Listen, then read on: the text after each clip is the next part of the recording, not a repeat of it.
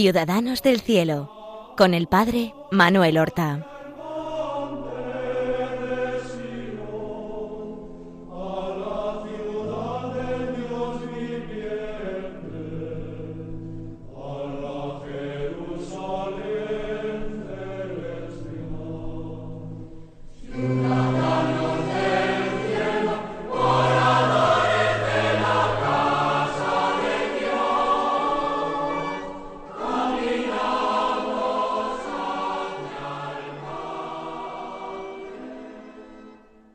Buenos días, mis queridos amigos y hermanos. Vamos a dar comienzo a una nueva emisión de nuestro programa Ciudadanos del Cielo. Nos acercamos a la vida y a las virtudes de nuestros hermanos los santos. Los santos no son solamente aquellos que se encuentran ya en el cielo con Dios, en la gloria. Cuando hablamos de nuestros hermanos los santos, nos referimos particularmente a aquellos a quienes la Iglesia ha señalado como modelos de evangelio vivido y encarnado en distintas situaciones, en distintos estados, en distintas circunstancias, en distintas épocas. Ya hemos visto a lo largo de los programas cómo hay santos en todas las épocas. Desde que el Señor pende de la cruz el Viernes Santo y un pobre malhechor crucificado como él, el buen ladrón le llamamos nosotros, le confiesa en la cruz y el Señor lo declara que va a estar con él enseguida en el paraíso. Hasta el presente siglo no ha dejado de haber santidad en la Iglesia, de florecer en todas las épocas y en todos los continentes. Llevamos ya dos programas que hemos dedicado al santo patrono de Irlanda, de Irlanda y de muchas otras ciudades, un gran misionero de la edad antigua, contemporáneo de San Agustín, aunque vivió en muy distintas circunstancias y no fue desde luego un doctor de la Iglesia.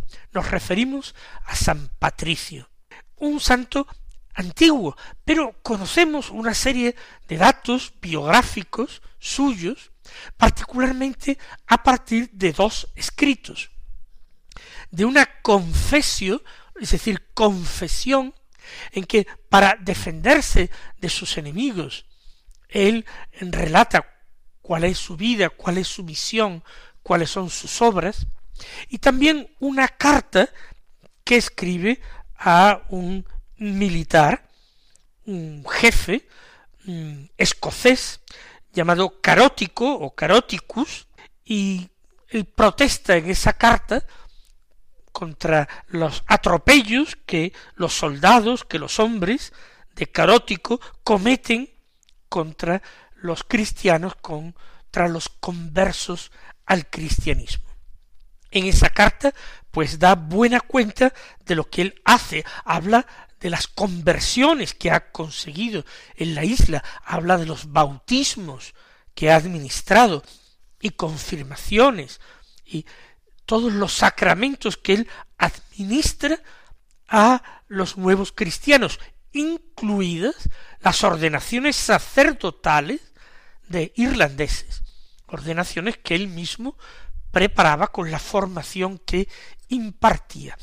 Para eso fue enviado desde Roma ya ordenado obispo, para que pudiera realmente instaurar la iglesia, sobre todo en la parte norte de la isla de Irlanda, ejercitando su sacerdocio de primer grado que le permitía ordenar a otros sacerdotes. Hay muchos episodios en esta vida de San Patricio que se conservan, aunque son episodios, diríamos, desordenados. No podemos reconstruir cronológicamente esta vida, porque esas pinceladas que él da acerca de sí mismo, de su obra y de su misión, no tienen el rigor de un historiador, sino simplemente, como ya he dicho y como acabo de decir, el propósito de realizar una apología.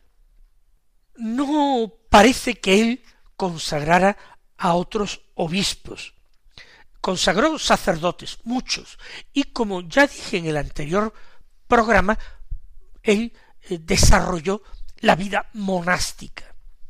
Realmente su organización eclesial, casi más que en la instauración de diócesis, con un presbiterio, presbiterio en cada diócesis, más bien iba en la línea de crear monasterios. Monasterios profundamente misioneros. El abad del monasterio era la autoridad religiosa en la región y los monjes eran los que predicaban el Evangelio y aquellos que eran sacerdotes administraban los sacramentos. Él había aprendido esa vida monástica junto a San Martín de Tours, su pariente lejano. Pues bien, realmente Patricio tuvo que tener una palabra llena de fuego.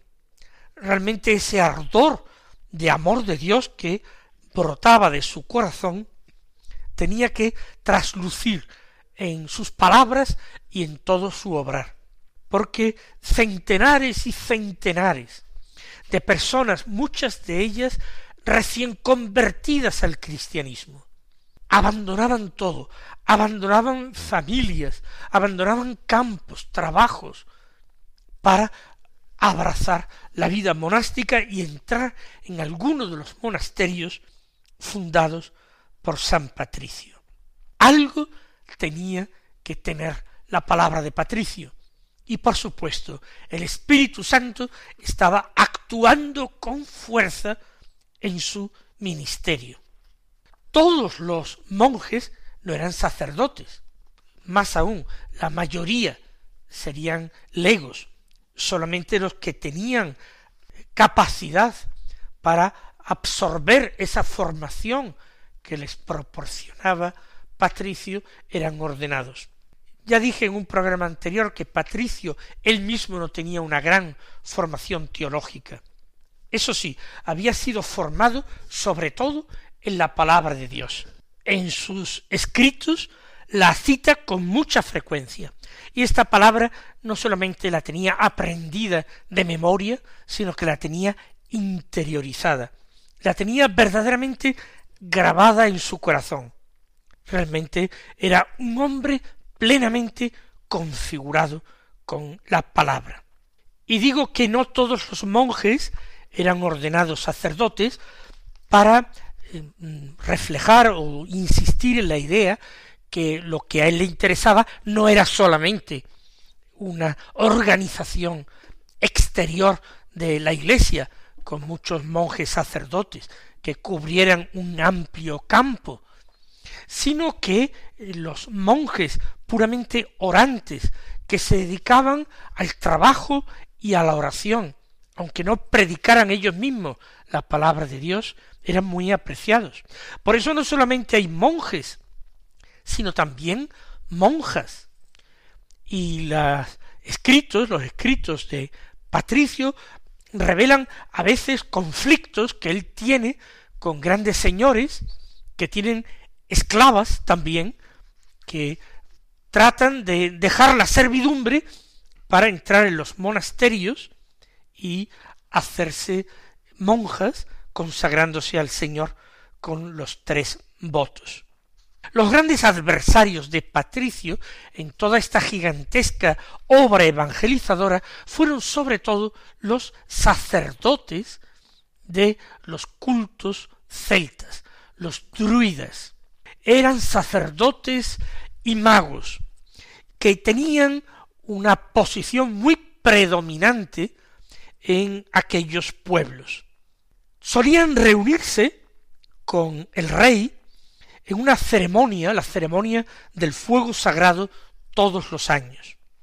Patricio creyó que era necesario enfrentarse con ellos para desmontar sus brujerías y hacerles perder crédito frente a las gentes que les temían. Incluso los nuevos conversos al cristianismo temían a los druidas y a las artes mágicas que éstos practicaban. Encendieron los druidas con el rey, el rey Laegaire, el fuego sagrado en un lugar al atardecer, el valle de Tara. Pues bien, Patricio, rodeado de varios de sus compañeros, sacerdotes, la noche del sábado santo, la vigilia pascual, encendió el fuego pascual en una montaña colindante este valle, de tal manera que desde el valle, donde se encendía el fuego sagrado por los druidas, se veía en lo alto de la montaña el fuego cristiano pascual. Los druidas protestaron inmediatamente al rey, lo consideraron ellos también una amenaza, y pidieron permiso real para apagarlo por la fuerza, ese fuego cristiano. Le dijeron al rey, si ese fuego sacrílego no se apaga enseguida, será imposible sofocarlo. Y sin querer ellos verdaderamente profetizaron el triunfo del cristianismo en la isla, en la isla de Erin, de Irlanda. El rey les concedió lo que pedían, ordenó que se apagara el fuego cristiano del monte donde Patricio y sus sacerdotes lo habían encendido. Pero a pesar de que muchos fueron allí, no pudieron apagarlo. Milagrosamente no pudieron apagarlo, ni tampoco consiguieron dar muerte a Patricio, ni a ninguno de sus sacerdotes. Al día siguiente, Patricio y sus sacerdotes, que han escapado de una muerte segura, parece que de una manera milagrosa, se presentaron voluntariamente ante el rey para hacer su alegato. Los druidas se le oponen, gritan, blasfeman del Dios cristiano. Entonces hay un hecho que parece sobrenaturalmente provocado por aquellos eh, magos druidas con sus artes mágicas, que es que consiguieron que una nube muy oscura y muy densa cubriera el cielo de forma que no se veía en absoluto el sol. Patricio les dice que ya que la han creado, si realmente son ellos los que han hecho venir esa nube tan espesa, si son ellos, que ellos ahora consigan que se desvanezca, que se aparte, para hacer ver realmente su autoría. Pero ellos, por muchos encantamientos y oraciones que hacen, no lo consiguen. Entonces Patricio se arrodilla, se concentra en la oración, y consigue que de nuevo vuelva a brillar el sol y se desvanezca lo, eh, eh, la nube. Hay un verdadero reto, como Elías y los profetas de Baal, allí en presencia del rey. El rey no es Acaz, es aquel rey celta. Uno de los druidas, eh, haciendo uso de su magia, logra elevarse en el aire. Por magia o por algún truco que nosotros no conocemos, pero aquello dejó a todo el mundo con la boca abierta y sobrecogido al rey. Pero Patricio, sin sentirse de ninguna manera intimidado, también suplica al Señor en la oración que deshaga aquellos planos, planes de aquellos malvados, paganos, y aquel hombre que había sido elevado en el aire es arrojado contra una roca y muere a consecuencia del impacto instantáneamente. Ante toda esta sucesión de prodigios, el rey queda impresionado por esa fuerza, por esa serenidad de Patricio, que a diferencia de los druidas, no se desgañita lanzando alaridos, sino que permanece recogido en oración. Y entonces le da permiso para predicar el Evangelio por todo su reino y por toda la isla. Y realmente las conversiones se suceden y así se va cumpliendo aquella profecía de los druidas de que si no se apagaba el fuego cristiano pascual, entonces más tarde sería imposible sofocarlo. Realmente la llama de la fe va prendiendo en los corazones de los hombres. Y no solamente la isla va a ser evangelizada por sus desvelos misioneros, sino que de Irlanda saldrían un día, pues misioneros a todos los continentes. Primero para Europa, para Centro Europa y siglos más tarde a los cinco continentes para evangelizar. Hasta ahora, sin embargo, no hemos hablado sino de los triunfos de Patricio, y triunfos espectaculares, acompañados eh, a veces de milagros, acompañados de conversiones masivas, de vocaciones a la vida monástica. Pero su apostolado y su misión no fue solamente yendo de triunfo en triunfo. Él tuvo muchos sinsabores y persecuciones y sufrimientos y amarguras sin cuento, porque la oposición que se le plantea no solamente viene, como yo he dicho hasta ahora, de parte de los druidas, de los sacerdotes, magos de aquella religión celta.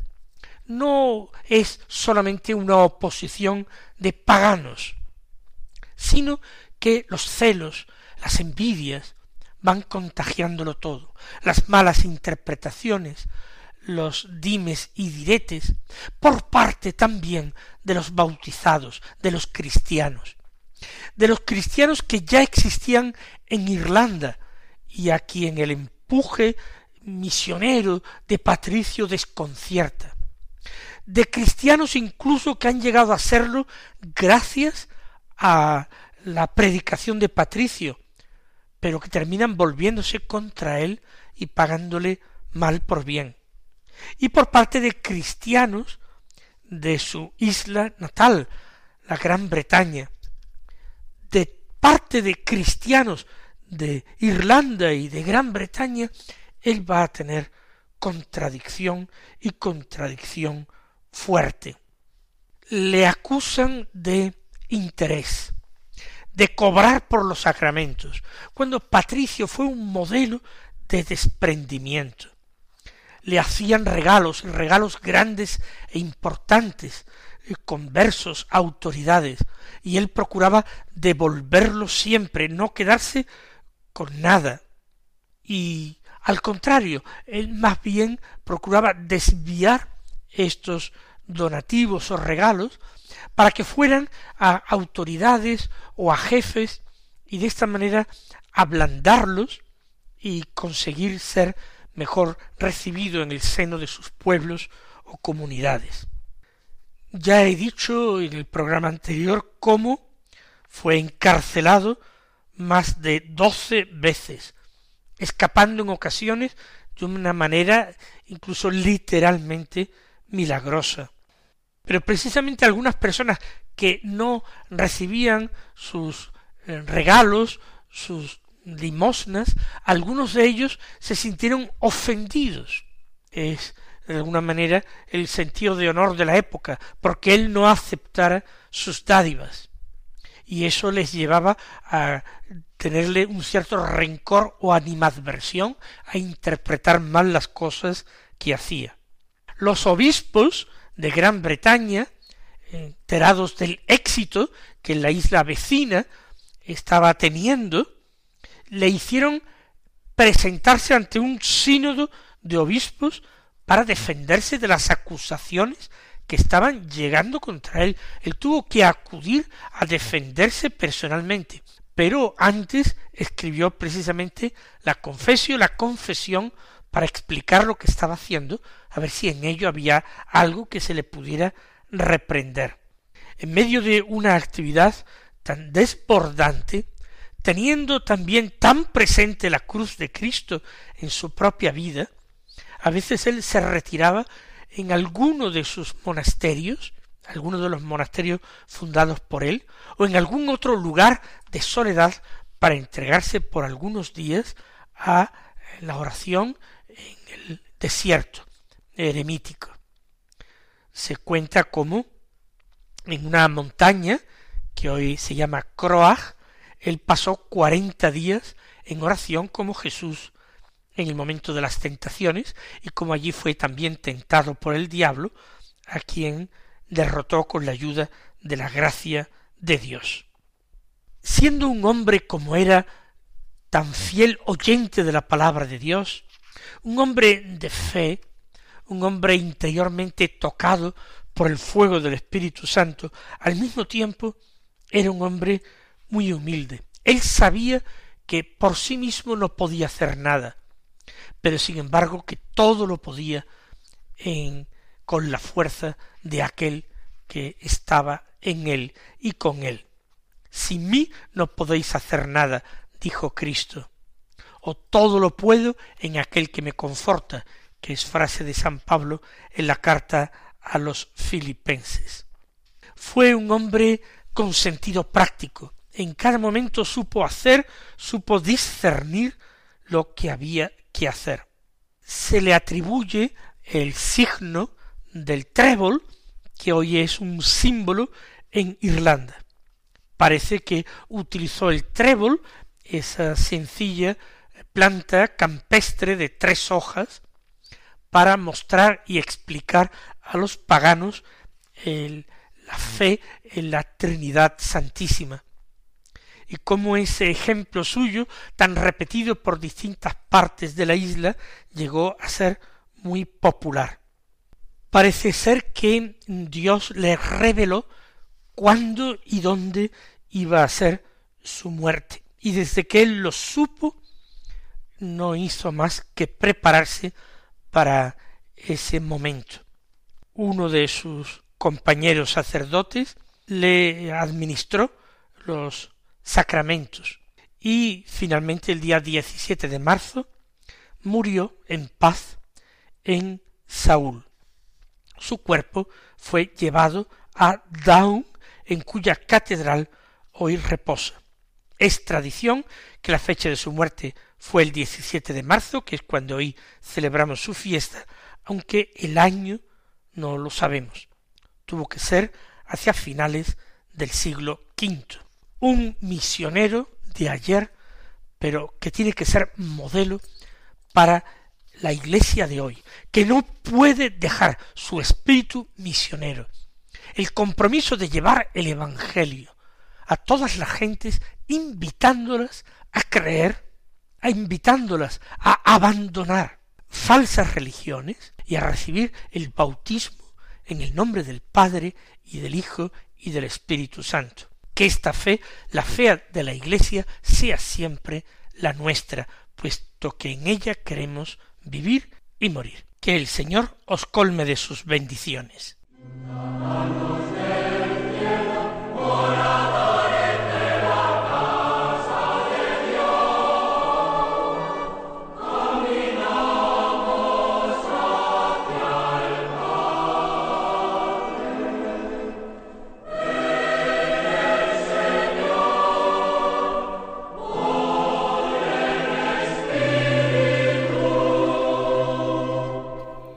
Han escuchado en Radio María Ciudadanos del Cielo con el Padre Manuel Horta.